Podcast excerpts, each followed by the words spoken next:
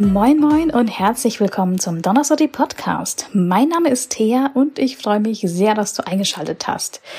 Jetzt geht es weiter mit meiner ja, speziellen Reihe zur Bundestagswahl 2021. Wie in der ersten Folge bereits beschrieben, habe ich auf Twitter verschiedene PolitikerInnen ja, von ganz vielen Parteien gefragt, ob sie mir ein paar Fragen beantworten möchten. Und ähm, meine Fragen sind zu den Themen Klima, Netzpolitik, Integration, Wissenschaft, Kultur und BPOC. Und ich hoffe, dass ich dich ja mit diesen Folgen ein bisschen dazu äh, anschieben und motivieren kann, per Brief oder in Person zu wählen. Denn die Bundestagswahl 2021 steht vor der Tür und ist so, so, so wichtig. Ja, weiter geht's mit meinen Interviews. Ich freue mich sehr, dass PolitikerInnen der Grünen mit dabei sind beim Donnerstag Podcast und meine Fragen beantwortet haben. Heute spreche ich mit Renate Künast von den Grünen über die Themen Klima, Netzpolitik, Integration, Wissenschaft, Kultur und BPOC. Ich freue mich. Herzlich willkommen. Meine erste Frage ist zum Thema Klima und Klimaschutz. Die Erde brennt, ertrinkt und erstickt. Was sind die Pläne deiner Partei zum Thema Klimaschutz? Wie wollen und können wir in den nächsten Jahren leben? Und was machst du konkret als Privatperson, um ja deinen Beitrag zum Klimaschutz zu leisten? Es ist ja klar, die nächsten Jahre sind entscheidend dafür, ob wir auf den 1,5 Grad Pfad kommen oder mindestens zwei Grad und damit verhindern, dass es noch mehr Wetterextreme gibt, noch mehr entweder Flut oder Trockenheit. Und deshalb müssen wir dieses Abwarten, Wegducken, das Hoffen, das Gesundreden, das die große Koalition hier ständig betreibt, endlich beenden. Und es reicht auch nicht aus, nur hehre Ziele für 2030, 40 oder 45 zu verkünden und dann so zu tun, als würde man ja Maßnahmen ergreifen. Es reicht auch nicht aus, jetzt über technologische Innovationen zu reden und nur zu hoffen. Wir müssen ja jetzt Maßnahmen ergreifen, die jetzt anfangen, Wirkung zu entfalten. Und deshalb meine ich, es braucht sofort ein Klimaschutz-Sofortprogramm nach der Wahl, dass wir sagen, erneuerbare Energien müssen stärker ausgebaut werden. Das heißt 10 bis 12 Gigawatt äh, Solar und mindestens 5 Gigawatt Windenergie an Land dass wir den Kohleausstieg auf 2030 vorziehen und damit einen Zwang für mehr Innovation quasi herstellen. Der CO2-Preis, also die Umweltbelastung, muss höher werden und früher und dann es einen sozialen Ausgleich mit dem Energiegeld geben, der das quasi ausgleicht, was sozusagen Otto Normalverbraucher und die Normalverbraucherin äh, im Alltag so an Belastungen hat. Und jede und jeder muss sich dann überlegen, ob sie fliegen will oder nicht lieber Bahn fährt. Und es braucht für die Gebäude unbedingt eine Klima- und Sanierungsoffensive. Ein Investitionsprogramm zum Beispiel für moderne Heizungsanlagen, weil da noch vieles im Argen liegt. Und für diese Sanierung braucht es natürlich eine ordentlich faire Aufteilung der Kosten zwischen Vermieterin, Mieterin und Staat. Ein sogenanntes Drittelmodell. Und für den Verkehr ist das Zentrale eine leistungsfähige Bahn. Das ist quasi das Rückgrat einer Verkehrswende. Alles, was schienengebunden ist, ob es die Deutsche Bahn ist, die Straßenbahn oder die U-Bahn, das gibt nämlich die verlässlichste zeitlich verlässlichste Möglichkeit. Und natürlich müssen wir dazu die Waggons heute bestellen, um sie in einigen Jahren zu haben. Eine flächendeckende Ladeinfrastruktur, Schnellladesäulen und öffentliche Ladepunkte brauchen wir für dann emissionsfreie Autos. Das muss schneller gemacht werden. Und ab 2030 stellen wir uns vor, dass wirklich nur noch bei der Neuzulassung von Autos emissionsfreie Autos zugelassen werden. Also keine Emissionen, wenn sie betrieben werden. Und dann noch die Städte. Die Städte sind ja bei der Mobilitätswende äh, sozusagen eine ganz zentrale Figur, weil da kann man Schienen und Bus nutzen. Und wir müssen eine spezifische Mobilität für ländliche Räume entwickeln. Es muss überall Angebote geben, auch ohne das Auto. Und da gibt es ja verschiedene kreative Modelle, um sozusagen Autofahrten zu vermeiden, nicht das Auto.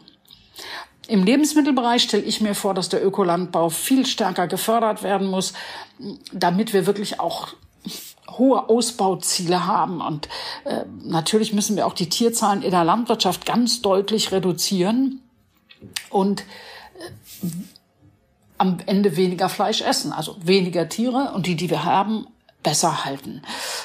Den Städten kommt eine ganz große Aufgabe dabei zu, weil die Städte nämlich ihre Ernährung anders gestalten muss. Wir kennen ja das englische Wort Landscape. Ich würde gerne auch über Foodscape reden, also die Ernährungslandschaft einer Stadt, die ja bestimmt, wie es auf dem Land aussieht, wie Artenvielfalt äh,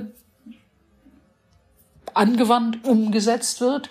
Und übrigens auch Gesundheit. Wer mehr Bio isst, isst faktisch auch weniger Pestizide, erlebt sie weniger und erleidet sie weniger in der Umwelt. Die werden ja energieintensiv hergestellt. Also es ist auch Aufgabe der Städte. Und ich finde, wir brauchen eine gesetzliche Grundlage für eine richtige Kreislaufwirtschaft. Dazu gehört starke Reparaturrechte, eine starke Recyclingindustrie und ein Ökodesign, dass die Produkte anders hergestellt werden, damit du am Ende nicht Müll hast, sondern jeweils saubere, reine Stoffe, mit denen du etwas Neues bauen kannst. Heutzutage wird so viel vermischt, was gar nicht mehr wieder getrennt werden kann, weil die chemischen Prozesse viel zu teuer sind. Also gehen wir mal auf Ökodesign. Da geht es nicht um Schicksein, sondern darum, dass du am Ende einfach die Rohstoffe hast. Und dann geht es natürlich noch um mich als Privatperson. Also ich versuche mich als Privatperson systematisch zu verändern. Ich esse fast ausschließlich Ökoprodukte logischerweise wenig Fleisch. Ich versuche auch meine Mobilität immer weiter umzustellen. Ich fahre begeistert Bahn. Manche kritisieren ja immer die Bahn, aber mit dem Auto stehst du noch mehr im Stau, als in, mit dem Bahn mal Verspätungen zu haben. Ich äh, habe also bei Ernährung und Mobilität viel umgestellt und äh, versuche regional einzukaufen, Food Waste zu vermeiden, sondern daraus lieber was machen, quasi Verpackung zu vermeiden, lieber unverpackt einzukaufen. Und ich versuche das Ganze auch bei meiner Kleidung umzusetzen. Also den Anteil an ökologisch und sozial hergestellter Kleidung erhöhe ich immer mehr. Und ich versuche übrigens auch meine Kleidung zu pflegen. Ich bin keine Wegwegfrau, Werffrau, sondern euch wird euch auffallen, dass ich so manches Jackett zum Beispiel nach Jahren wieder hervorhole.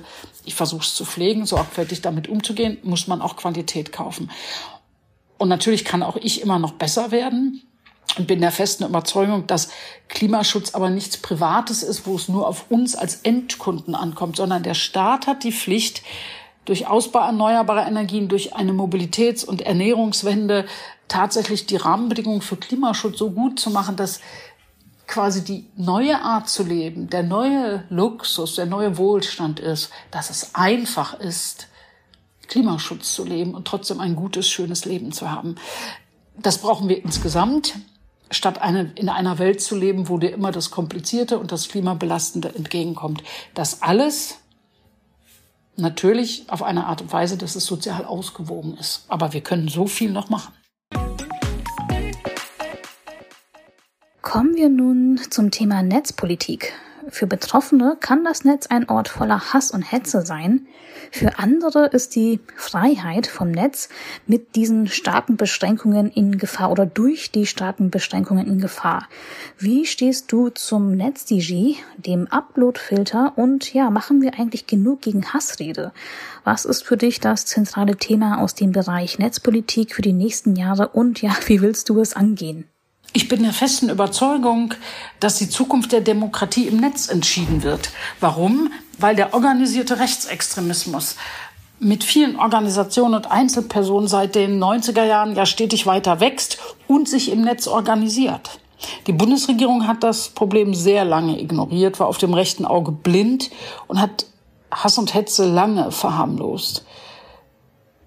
Für mich ist eines klar, wir brauchten ein Netzwerkdurchsetzungsgesetz, aber es wurde 2017 so überhastet und mit manchen Fehlern eingeführt, dass wir schon einige Probleme hatten, die wir heute noch beseitigen müssten. Also es waren unauffindbare, komplizierte Meldewege, undurchschaubare Transparenzvorschriften, wenig Nutzerinnenrechte. Wir haben als Grüne immer schon auf die Probleme hingewiesen, Verbesserungsvorschläge gemacht und mittlerweile ist es ja auch äh, zum Teil reformiert, verbessert, aber auch halbgar. Also es gibt immer noch keinen echten Wiederherstellungsanspruch. Äh, das Beginn von Zivilrechtsverfahren sind immer noch zu kompliziert, wenn es auch einen verbesserten Auskunftsanspruch äh, gibt. Und das Gesetz läuft ja jetzt schon der aktuellen Entwicklung hinterher, weil es gibt ja Hass und Desinformation auch auf anderen Plattformen, also auf kleinen Plattformen beim Messenger-Diensten, Telegram und Games, in den Chat-Funktionen zum Beispiel. Wir haben Vorschläge dazu gemacht, aber die Koalition aus CDU, CSU und SPD hat sie abgelehnt. Äh, in den letzten Monaten, es gibt nur ein Positives, nämlich dass es eine Novelle des BKA-Gesetzes und des NetzDG und so gab, damit jetzt das Bundeskriminalamt auch eine Zuständigkeit hat in der Bekämpfung des Rechtsextremismus. Dazu werden die Zentralstellen, haben also Analysefähigkeit durch Material. Äh, dazu gibt es dann aber eine Meldepflicht der Plattform an das BKA. Da kritisiere ich wieder, dass die überhaupt alle Daten rausgeben müssen ans BKA, ohne dass man vorher hinsichtlich des Tweets oder Posts überlegt hat, ob jetzt überhaupt eine Straftat äh, vorliegt. Das hätte ich vom Datenschutz her lieber anders gewollt. Ein zweistufiges Meldeverfahren äh, quasi.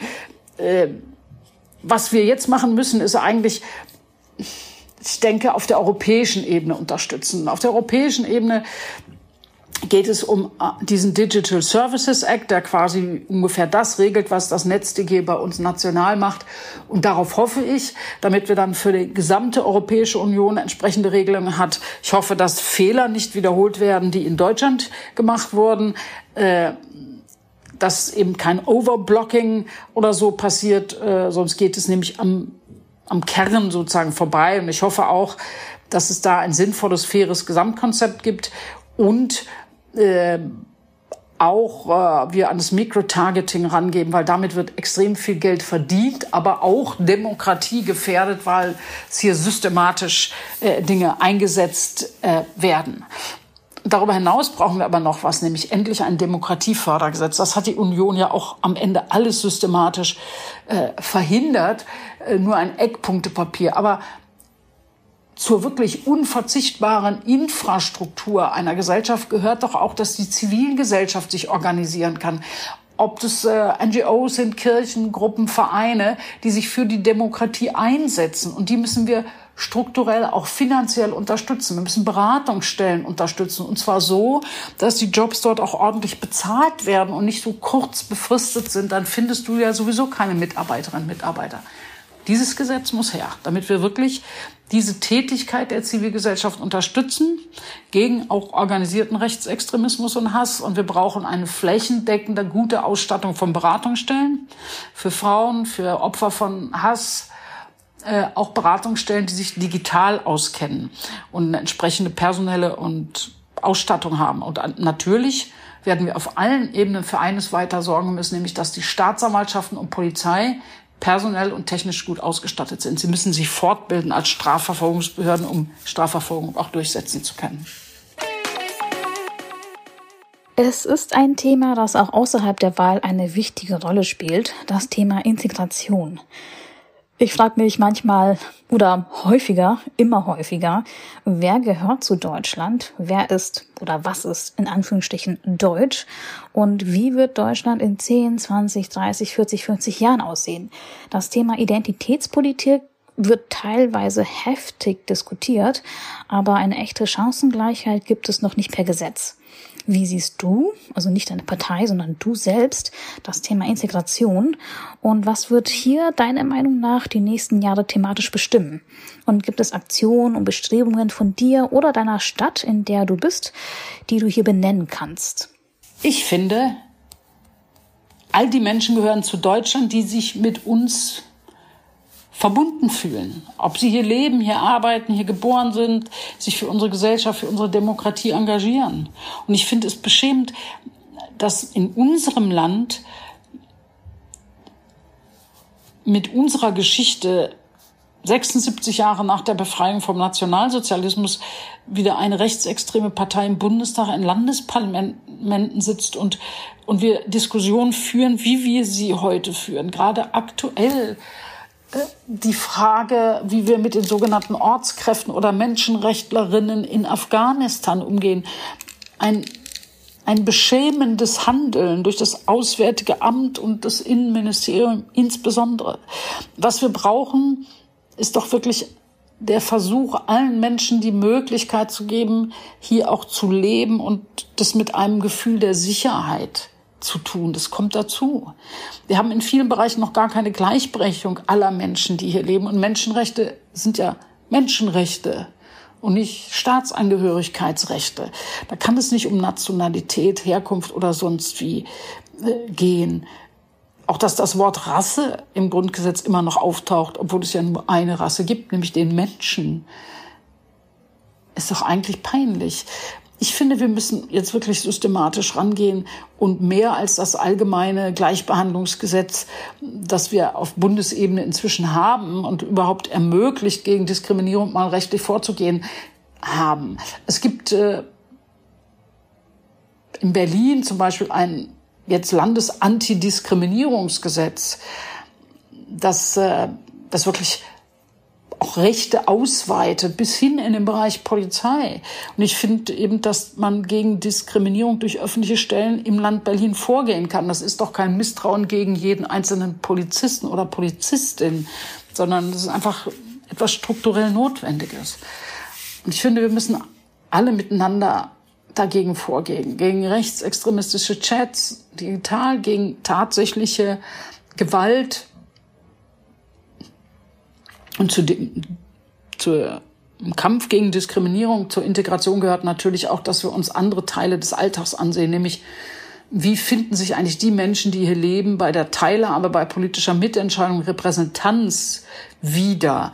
Also da brauchen wir schon ein menschenwürdigeres Asylrecht, ein richtig modernes Einwanderungsrecht und dann die strukturelle Auseinandersetzung mit Rassismus und Vielfalt auf allen Ebenen. Also wir haben uns ja selbst ein Vielfaltstatut gegeben, weil wir auch wissen, dass wir selber daran weiterarbeiten müssen und wir wollen und äh, die Perspektiven auch äh, weiterentwickeln wollen. Ähm, ich versuche persönlich zu nutzen, indem ich mich selber in Frage stelle, versuche mit Communities noch mehr in Kontakt zu kommen, auch privat und äh, ja, People of Color, äh, tatsächlich auch in unsere Veranstaltung einzuladen und in der Partei weiter und intensiver mit einzubeziehen. Ich weiß, dass das nicht einfach ist, auch für die Betroffenen selbst.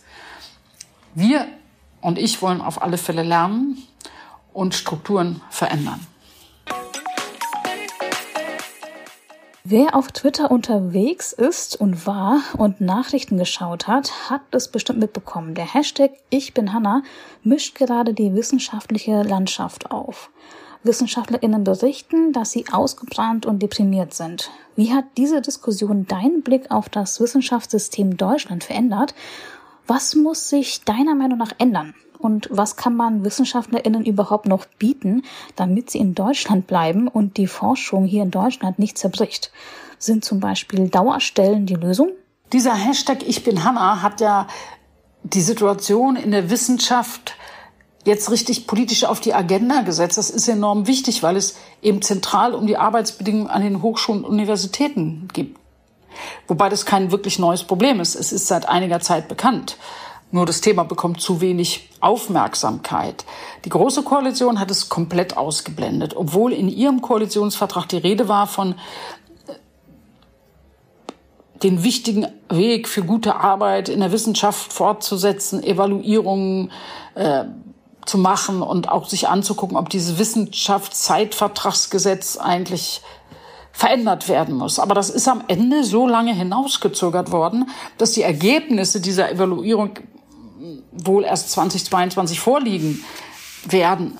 Aber genau dieses Wissenschaftszeitgesetz muss ganz dringend verändert werden, um einfach die Situation der Beschäftigten zu verändern. Also klare Regeln für Pflege, für Familie, andere Mindestvertragslaufzeiten und auch das Ende der Tarifsperre es muss auch klar sein, dass es an den Hochschulen Daueraufgaben gibt und deshalb auch Dauerstellen zu sichern sind. Es muss auch mehr unbefristete Berufswege geben neben der Professur. Und es kann ja nicht sein, dass wir Leute, Menschen auf diesen Weg ziehen, die aber nach wenigen Jahren faktisch in der beruflichen Sackgasse sind. Und die Hochschulen müssen natürlich eine solide Grundfinanzierung bekommen um von dieser ja immer mehr anwachsenden Abhängigkeit von Drittmitteln wegzukommen, die am Ende auch Forschung bestimmen. Es wird dann nur fast äh, finanziert, äh, woran auch Leute Interesse haben. Und am Ende wird uns das vorgehalten und gesagt, es gibt keine Belege für, für andere Dinge. Ja, logisch, wenn es am Ende immer über Drittmittel laufen muss. Und dann gehört natürlich das Thema Vielfalt dahin, weil die Hochschulen People of Color, Frauen, Beschäftigte mit Handicap, Arbeiterkinder und so viel zu wenig abbilden dort. Äh, und vor allem in den Spitzenpositionen der Wissenschaft sind auch die hier noch nicht angekommen. Wir müssen also die Weichen an der Stelle neu stellen. Als studierte Geigerin und Musikwissenschaftlerin bin ich bei dem Thema Kultur schon ja biased, denn äh, die Kultur ist für mich das Herz eines jeden Landes. Welcher Bereich aus der Kultur, sei es Musik oder Theater und so weiter, liegt dir besonders am Herzen und was könnte man in deiner Stadt, in der du dich befindest, machen, um der Kulturszene zu helfen, die durch die Corona-Pandemie wirklich hart getroffen wurde? Kultur ist ja für eine offene Gesellschaft unverzichtbar, und zwar eine vielfältige Kultur. Und da kann es nicht nur um die Klassiker gehen, die Oper, das philharmonische Orchester, sondern es geht darum, dass wir im Alltag mit unserer Lebenssituation uns auseinandersetzen können, dass wir provoziert werden, dass wir angeregt werden, dass wir die Vielfalt unserer Herkunft auch in der Musik oder im Theater ausleben können und dass wir alle, insbesondere Kinder, aber die Möglichkeit haben, selber Kunst und Kultur für uns persönlich kennenzulernen. Also nicht nur als Konsumentin, sondern als Aktive. Egal, ob wir selber dann Künstlerin werden. Das, das ist gar nicht der Punkt, aber es ist auch eine Ausdrucksmöglichkeit. Und deshalb ist für mich eigentlich im Augenblick das Allerwichtigste, dass wir an die Kinder denken. Das fängt bei Kindertheatern an, bei Kunstschulen an, bei Musikschulen, diesen Teil zu nehmen, weil ich glaube, dass auch die unterschiedlichen Schichten dieser Gesellschaft uns viel zu wenig damit zusammenkommen. Und ich glaube auch daran, dass Kunst, Kultur, dass Theaterstücke auch helfen, sich plötzlich als Zuschauerin mal mit der eigenen Rolle und Lebenssituation auseinanderzusetzen. Also schon allein bei der Frage, wie geht eigentlich Zusammenleben und Vielfalt im Alltag, im Kindergarten, in der Schule, mit der Nase draufgestoßen zu werden, mal nachzudenken, bin ich respektvoll, diskriminiere ich, könnte ich anders zusammenleben und mein Leben sogar schöner werden. Ein ganz wichtiger Punkt. Deshalb müssen da Finanzierung und gute Ausstattung hin. Das haben wir ja zum Beispiel bei den Musikschulen gesehen, dass es überhaupt kein Einkommen und Auskommen gibt für die, die dort arbeiten. Ansonsten probiere ich alles gerne aus. In Stadt und Land die unterschiedlichsten Arten, weil ich mich gerne überraschen lasse. Und der groß größte Teil des Wohlseins ist für mich Musik und ich gebe zu, klassische Musik. Den Tönen zu folgen, wunderbar. Und jetzt hat aber leider die Corona-Krise wirklich gezeigt, dass äh, die Kultur gegenüber der Wirtschaft das massive Nachsehen hat, hatte, auch wie die Bildung, ja, als würde sozusagen, wenn die Wirtschaft läuft, eine grundlegende, unverzichtbare Infrastruktur funktionieren und der ganze Rest muss sich dem unterordnen. Das müssen wir beenden. Kunst und Kultur müssen frei sein, sie müssen auch nicht mal einen konkreten Zweck erfüllen müssen. Und deshalb müssen wir jetzt, weil sie auch unverzichtbar sind, äh, endlich was tun. Das fängt sicherlich nicht dabei an, Kultur als Staatsziel im Grund Grundgesetz zu verankern. Das muss sein, aber das ändert ja den, den Augenblick noch nicht. Wir brauchen eine bessere Kooperation zwischen Bund und Länder und Abstimmung auch bei der Finanzierung gute Arbeitsbedingungen und faire Bezahlung. Das darf nicht unten runterfallen. Wir müssen äh, Solo-Selbstständige, Kulturschaffende gerade auch noch für die Zeit der Corona-Krise, wo das Geschäft noch lange nicht wieder losgeht und da, wo es losgeht, mit allenfalls der halben Zuschauerinnen und damit Zahlerinnenanzahl. Wir müssen bei der Planung und beim Bau neuer Stadtquartiere sozusagen die Kultur mitdenken in allen Facetten. Wir haben in den Bauordnungen mittlerweile drin, dass du Parkplätze brauchst. Wir Spielplätze, Kindergärten vorhalten muss. Und bin ja froh, wenn für das Handwerk auch mal Gebäude gebaut werden, aber für die Kultur braucht es das auch. Das kann ja nicht sein, dass auch Kinder oder Erwachsene eh immer ewig fahren müssen und es entsprechende Räumlichkeiten vor Ort nicht gibt. Wir müssen auch lernen, dass Leerstand bei Flächen und Räumen eben dann auch mal übergangsweise für kulturelle Nutzung zur Verfügung gestellt wird. Sowas gibt's ja, und da gibt's die schönsten Dinge, die da bisher entwickelt worden sind. In Berlin, in meinem Berlin, sage ich, muss die bisherige Kulturförderung zum Beispiel evaluiert werden, weiterentwickelt werden äh, weil es nicht sein kann, dass in der ganzen Geschichte einschließlich dem Hauptstadtkulturfonds sozusagen die immer am besten abschneiden, die einen großen Verwaltungsteil haben und schnellen schnellen Zugriff auf die Unterlagen, die sie schnell und professionell ausfüllen können. Und dann brauchen wir einen Diversitätsfonds. Ein Diversitätsfonds, da gibt es schon ein erstes Projektbüro in der Stadt Berlin. Immerhin, aber das muss ja weitergehen. Diversität muss, Unterschiedlichkeit, Vielfalt muss in der Projektförderung, in der institutionellen Förderung einfach ein Punkt werden, ein Kriterium werden. Zum Abschluss meines Interviews habe ich eine Frage, die mich persönlich sehr interessiert.